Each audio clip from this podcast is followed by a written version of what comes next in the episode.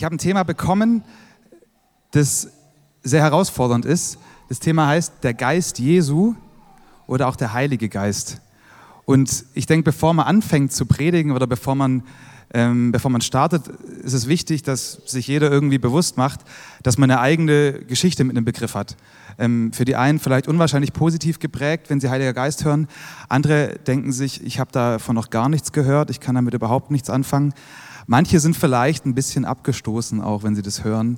Ähm, ich kann nur sagen, wie es bei mir persönlich ist. Ihr kennt eure Geschichte selber. Ich ähm, habe meine allererste Erfahrung oder dass mir das überhaupt bewusst wurde, dass es das gibt. Ähm, da war ich 13 und da gab es ähm, noch die Holy Spirit Night in, in Weinstadt. Ich weiß nicht, war da schon mal jemand, als es noch in Weinstadt war? Mittlerweile, yes, sind die in, ähm, glaube ich, in der nicht in der Schleierhalle, doch in der Schleierhalle?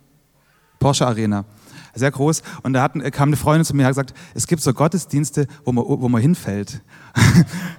und das dachte ich, krass, also warum auch immer, aber das ist, da will ich mal hingehen. War relativ neugierig, bin auch rein und habe so ein bisschen meine Hände geöffnet, habe so ein bisschen geguckt, was halt alle so machen und habe gesagt, hey ähm, Gott, wenn das jetzt sein soll, dass ich hinfall, dann ich wäre jetzt bereit. Äh, aber ja, ich habe das irgendwie nicht lange ausgehalten, mir war irgendwann langweilig. Es hat nicht funktioniert bei mir, aber ähm, das war so meine erste Erfahrung damit. Ich habe dann irgendwann angefangen, E-Gitarre zu spielen und war in einer Band, wo die anderen Mitglieder ähm, fast alle sehr charismatisch waren. Charismatisch heißt ähm, sich ausstrecken nach Erfahrungen, ähm, die der Heilige Geist verursacht. Die sind in der Bibel beschrieben als ähm, Reden in anderen Sprachen, ähm, prophetische Worte, ganz verschiedenes. Und da muss ich sagen, hatte ich als E-Gitarrist eine wichtige Rolle. Ähm, der Johannes hat es auch, das, es gibt so ein Delay-Pedal. Das ist so ein Effekt, ein Gitarreneffekt, der es dem Heiligen Geist einfach macht, einen Raum zu betreten. Ähm, ja, und auch, es gibt auch einige Keyboard-Sounds, die da von Bedeutung sind. Genau. Ähm, und wir waren sogar mal bei einem Ehepaar, die sich als ähm, Prophete, die Propheten waren oder sich als Propheten verstanden haben und von anderen als Propheten anerkannt wurden. Da habe ich sogar noch den Mitschnitt und die haben uns dann gesagt, was unser Verhalten, ähm, unsere Musik in der unsichtbaren Welt, also in dieser Welt, die man nicht sieht, ähm, was die für Auswirkungen haben. Und wir haben eine Percussionistin, die hat Kongas gespielt. Und haben gesagt, ähm, deine Kongaschläge sind wie Maschinengewehre, Schüsse in der unsichtbaren Welt. Ähm, ganz verrückte Sachen. Ich will das alles auch gar nicht bewerten. Ich finde es lustig, aber ich will mich nicht drüber lustig machen. Ich hoffe, ich habe das ähm, so, rüberbringen können. Genau. Ähm, vielleicht habt ihr damit gar keine Erfahrung, findet es völlig schräg. Ich versuche heute, ich bin kein Theologe, ich bin Sozialarbeiter. Ähm, und es ist echt ein Riesenthema. Und ich habe mich deswegen an was gehalten, wo ich denke, das kann jemand was bringen, der damit vielleicht Erfahrung hat. Jemand, der auch nicht Christ ist, hoffe ich, dass er heute auch was mitnehmen kann.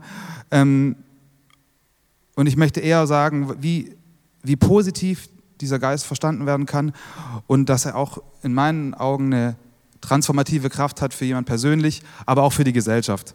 Und da habe ich mich sehr an einen Theologen gehalten, den ich ganz toll finde, und der heißt Jürgen Moltmann. Falls ihr die PDF, der Heilige Geist und Theologie des Lebens mal findet und Ähnlichkeiten zu meiner Predigt entdeckt, dann ist das nicht ganz zufällig. Okay. Ich lese nicht den ganzen ähm, Predigttext, wir, wir, sind eigentlich gerade im, im Korintherbrief und die Predigtreihe heißt In ihm wachsen. Ähm, ich möchte aber einen Teil von dem Text vorlesen, an den ich mich orientiere, ich gehe aber noch ein bisschen darüber hinaus. Uns aber hat Gott es offenbart durch den Geist, denn der Geist erforscht alles, auch die Tiefen Gottes. Denn wer von den Menschen weiß, was im Menschen ist, als nur der Geist des Menschen, der in ihm ist. So hat auch niemand erkannt, was in Gott ist, als nur der Geist Gottes. Wir aber haben nicht den Geist der Welt empfangen, sondern den Geist, der aus Gott ist, damit wir die Dinge kennen, die uns von Gott geschenkt sind. Man merkt schon ein bisschen, wenn man den ganzen Text lesen würde, ist ein bisschen, der Bibeltext eigentlich ein bisschen länger. Paulus stellt es ein bisschen dualistisch dar. Der Geist der Welt und der Geist Gottes. Ähm, er sagt auch vormal die Weisheit der Welt und die Weisheit Gottes. Letzte Woche hat das denn gepredigt. Mit der Weisheit Gottes ist der Tod Jesu am Kreuz, der hingebungsvolle Tod gemeint. Ich persönlich war manchmal in Kreisen, wo das ein bisschen falsch verstanden wurde. Ich würde sagen, ich stimme mit Paulus und dieser Dualität überein. Aber die Dualität, die geht manchmal in christlichen Kreisen auch dazu, dass man dann sagt, die Weisheit Gottes und die Weisheit der Welt, dass man so wissenschaftlich feindlich wird. Ich weiß nicht, ob ihr sowas kennt. Muss man mal über, ähm, über den Atlantik gucken vielleicht oder auch bei uns ähm, gibt es ganz viele Christen, auch die dann irgendwie sehr leicht Verschwörungstheorien aufsetzen, ähm, weil sie sagen, ja, das eine ist ja dieser Geist der Welt und, ähm, oder die weltliche Weisheit. Ich glaube aber, die Dualität ähm, ist eine wichtige und ich sehe die so die Dualität von Tod und Leben, von lebensfördernden Dingen und Dingen, die das Leben hindern. Für mich steht Zerstörung und Profitgier, Liebe und Demut gegenüber. Das ist für mich die Dualität. Eine, Überhöhung der eigenen Kraft gegen eine Anerkennung der eigenen Bedürftigkeit und Geschwisterlichkeit. Und ich habe eine ganz tolle, und das ist jetzt ein Zitat von Moltmann, Aussage von, wie er den Heiligen Geist definiert. Die Gabe und die Gegenwart des Heiligen Geistes ist das Größte und Wunderbarste, das uns der menschlichen Gemeinschaft, allen lebendigen Wesen und dieser Erde widerfahren kann. Denn im Heiligen Geist ist nicht irgendeiner unter den vielen guten und bösen Geistern gegenwärtig, sondern Gott selbst, der schöpferische und lebendig machende, der erlösende und selig machende Gott. Wo der Heilige Geist ist, da ist Gott auf besondere Weise gegenwärtig und wir erfahren Gott durch unser Leben, das von innen heraus ganz lebendig wird. Wir erfahren das ganze, volle, geheilte und erlöste Leben mit allen unseren Sinnen. Ich finde es wunderbar formuliert, ich finde es so unwahrscheinlich positiv. Ähm, für mich der erste Punkt am Heiligen Geist ist, es gibt viele Lieder und viele Gebete, die man bittet um das Kommen. Das heißt, der Heilige Geist, diese lebensbejahende Kraft, wird empfangen. Und das ist für mich, ähm, wie gesagt, man kann ihn mit der Gitarre anlocken, aber ähm, man muss sich öffnen. Also, und diese göttliche Kraft kommt über uns, sie kommt in uns hinein, sie umgibt uns. Von allen Seiten umgibst du mich. Und das ist für mich nicht zu unterschätzen, der Punkt. Wie viele Dinge erarbeiten wir uns? Wie viele Dinge kaufen wir uns? Wie viele Dinge besorgen wir? Wie viele Dinge basteln wir? Wie viele Dinge machen wir selber? Aber die wundervollsten Dinge, die empfangen wir. Und ich glaube, das ist manchmal relativ schwer für uns, was zu empfangen. Ähm, ich habe mir überlegt, ob ich als Vorbereitung für die Predigt mich massieren lasse. So eine, und ich dachte mir, das war mir irgendwie dann doch zu viel Nähe. Aber ich glaube, darum geht es grob. Was ganz Positives zu empfangen. Ähm, ihr kennt es vielleicht noch, ich, ähm, wenn man verliebt ist und es irgendwie schafft, dass diese andere Person zumindest in Kontakt mit einem tritt und man kriegt so Nachrichten von der. So früher noch SMS, das war immer so ein Riesenbrief und da war drunter schon der Name. Und man hat sich schon gefreut, nur, nur diesen Namen zu lesen. Und wenn was Nettes drin stand und nicht, hör auf mir zu schreiben, dann, dann, hat man, dann wurde einem irgendwie warm und man hat sich gefreut. Ihr, ihr seht ja vielleicht Leute, die mal in ihr Handy gucken und grinsen. Man weiß nicht, ob sie ein Fail-Video angucken, aber vielleicht hat ihnen jemand auch was sehr Nettes, sehr Nettes geschrieben. Und dieses Empfangen ist für mich nicht zu unterschätzen. Zuwendung. Wir können nicht ohne Zuwendung leben. Wir, würden alle, wir wären alle gar nicht hier, wenn wir nicht in, an Punkten in unserem Leben Zuwendung erfahren haben. Lebensbejahende Zuwendung. Ich habe einen kleinen Sohn und manchmal flüstere ich dem so ins Ohr. Und das findet er irgendwie mega schön. Der versteht natürlich irgendwie nicht, was ich sage, ähm, so alles, aber der kommt immer so näher. Und da merke ich, krass, das, das brauchen wir, das ist uns an, angelegt, dass wir was empfangen müssen. Wann habt ihr das letzte Mal Glück empfangen oder Leben gespürt? Ich habe neulich meine Frau gefragt, ob sie das noch weiß, könnte ich auch mal selber fragen. Ich finde es eine interessante Frage. Wisst ihr, wann ihr das erste Mal im Leben bewusst glücklich wart? Wir haben da echt rumgehirnt. Ich weiß nicht, was bei meiner Frau war. Bei mir war es so, ich erinnere mich noch daran, dass ich im Kindergarten saß und draußen sind so die Wolken vorbeigezogen, so ganz graue Wolken. Ich wusste, oh cool, wir müssen nicht raus. und fand es voll geborgen da drin und wusste, ich kann irgendwie weiter in der Leseecke rumhängen. Aber das äh, ist echt doof, dass mein erstes Glücksgefühl mit Faulheit zu tun hatte. Aber ja. Die Gebete an den Heiligen Geist sind immer Bitten um sein Kommen. Aber es ist keine Weltflucht. Es ist keine, oh, ich suche nur Ekstase, um weg zu sein von dieser blöden Welt. Wir beten zu Gott, dein Reich komme. Nicht, nimm mich hier raus, bring mich in dein Reich. Wir haben Hoffnung für diese Welt, wir haben Hoffnung für uns, wir haben Hoffnung für andere in der Welt, die manchmal nicht sehr hoffnungsvoll aussieht. Keine Flucht und keine X-Men-Gesellschaft, wie man es manchmal erlebt, so diese bisschen auch, entschuldigt das Wort, Geilheit auf, oh, ich bin der Prophet, ich bin der und der, ich bin der, man stellt sich irgendwie auch da und so, jeder hat eine Superkraft. Es geht um Hoffnung und es geht, ähm, es geht um Gemeinschaft. Und was ganz faszinierend ist, wenn man die Beschreibungen des Heiligen Geistes sieht, es wird so beschrieben, nicht nur als Person, sondern wie ein Element. Es kommt wie ein Wind, es ist wie ein Säuseln, es ist wie Wasser. Jesus sagt zu der samaritanischen Frau, dass er das Wasser ihr geben wird, wenn ihr die Geschichte kennt, das vom Brunnenquell, von der Quelle des Lebens kommt. Und dieses Wasser, das macht alles lebendig, was verdorrt und vertrocknet ist. Und das macht das Wirken des Heiligen Geistes verständlich. Und ich glaube, da muss man jetzt kein Christ sein oder irgendwas. Man kennt es doch, wenn man verdorrt ist, wenn man keine Hoffnung mehr hat, wenn man ausgetrocknet ist. Und man kennt es vielleicht auch, dass etwas kommt, was einem Hoffnung gibt. Hermann Hesse, was sagt er? Jedem Anfang wohnt ein Zauber inne, der uns die Kraft gibt, weiterzumachen. Dieses, ich gebe nicht auf.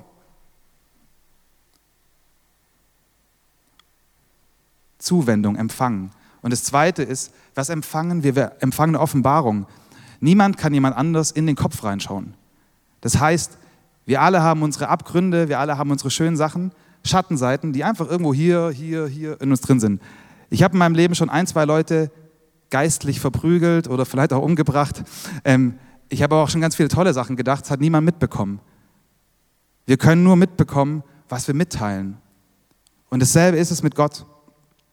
Denn wer von den Menschen weiß, was im Menschen ist, als nur der Geist des Menschen?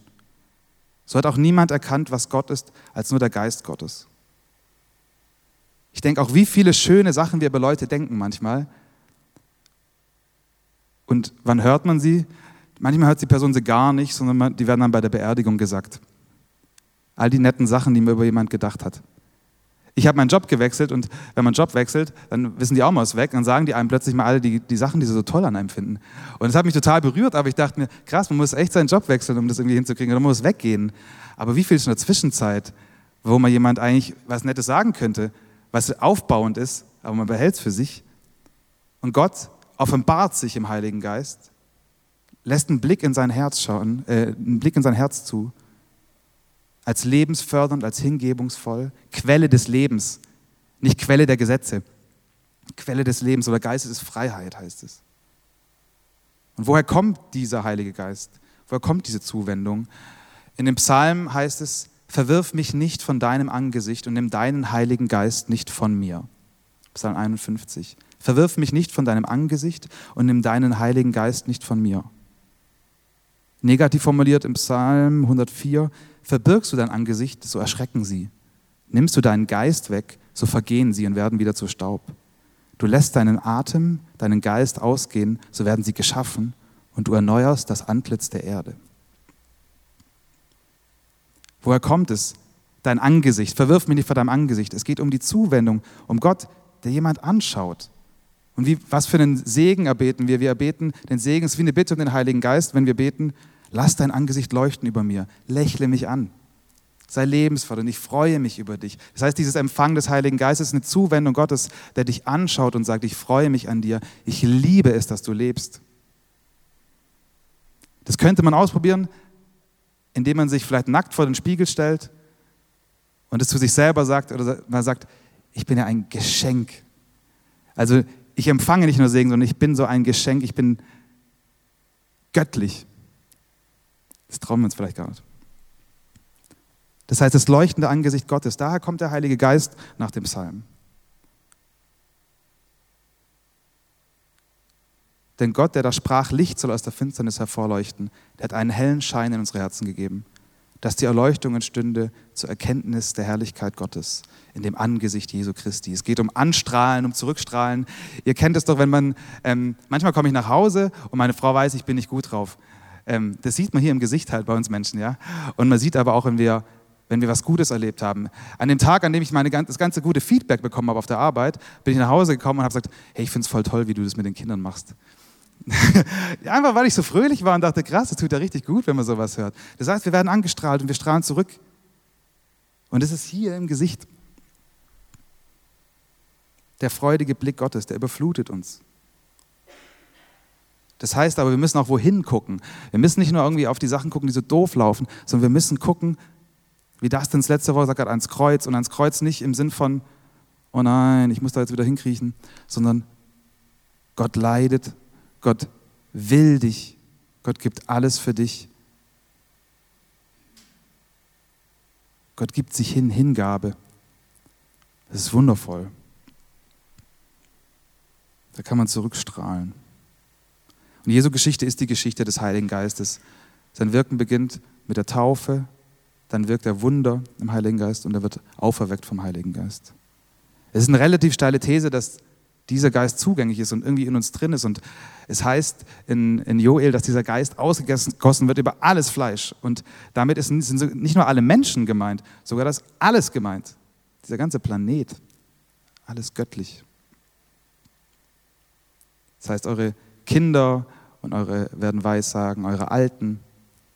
Und dann sind wir da wieder mit unserer so Ordnungspolitik. Ähm, ich meine das jetzt nicht ganz negativ, aber ich erzähle kurz die Geschichte aus England von meiner Frau.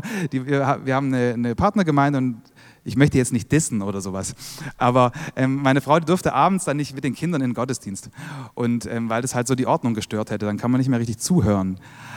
Aber es heißt, der Geist wird ausgegossen, eure Jungen werden Weissagen und eure Alten und über Knechte und Mägde. Das ist total krass. Das hat eigentlich eine gesellschaftspolitische gesellschaftspolitisches Ausmaß. Das heißt, wir müssen in einer Gesellschaft leben, der Kinder wichtig sind, der Alte wichtig sind, der es keinen Unterschied gibt. Der Heilige Geist macht doch keinen Unterschied zwischen Mann und Frau. Gestern war Equal Pay Day. Als Frau verdient man in Deutschland 5,5 Prozent weniger beim gleichen Job. Ist es euch egal als Christen? Darf es uns egal sein? Ich glaube, es hat wirklich eine politische Komponente, wenn wir sehen, was Paulus in dem Vers gesagt hat, durch den Heiligen Geist wird uns bewusst, was uns geschenkt ist.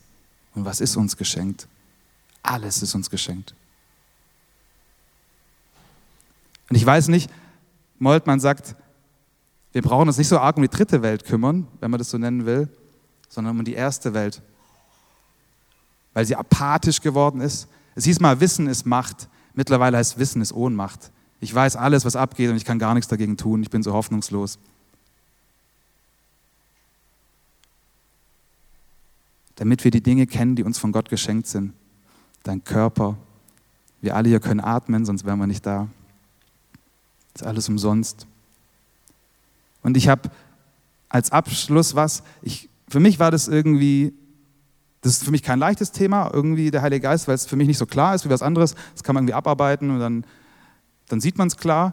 Aber ich merke, ist im ganzen Leben so. Klarer zu sehen bedeutet ja nicht Klarheit zu sehen. Wenn ich klarer sehe, sehe ich erstmal, wie unklar alles ist.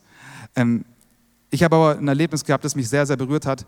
Und ihr kennt ähm, Dennis Yücel, der, in, äh, der Korrespondent der Welt, der in der Türkei im Gefängnis ist. Es sind 150 ähm, Journalisten im Gefängnis, sagt Reporter ohne Grenzen.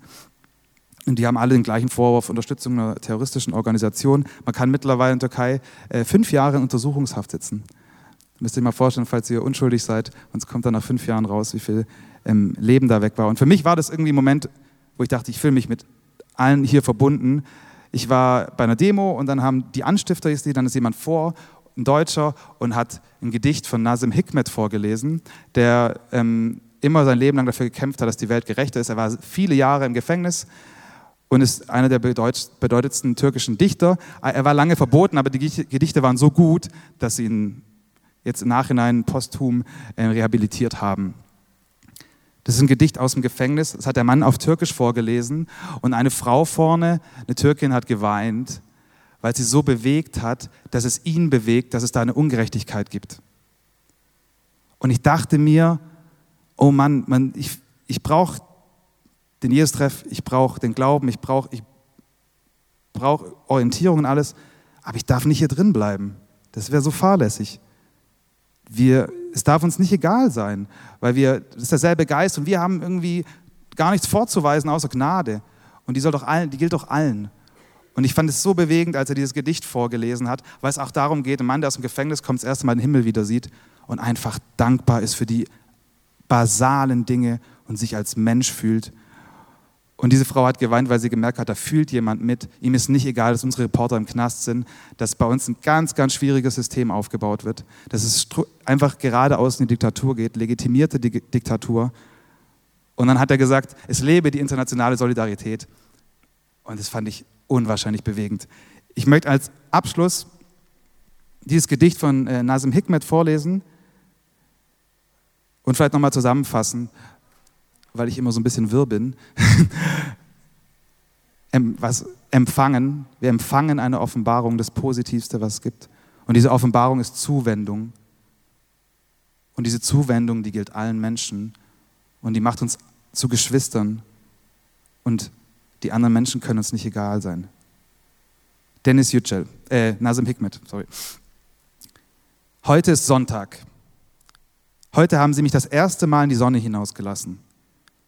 Ich bin das erste Mal in meinem Leben so sehr verwundert darüber, dass der Himmel so sehr weit weg von mir ist, so sehr blau ist, so sehr großflächig ist. Ohne mich zu rühren, stand ich da. Danach setze ich mich mit Ehrfurcht auf die Erde. Mein Rücken lehne ich an die Wand. In diesem Moment dachte ich weder an das Fallen der Wellen, noch an Streit, noch an Freiheit noch meine Frau. Die Erde, die Sonne und ich. Ich bin überglücklich.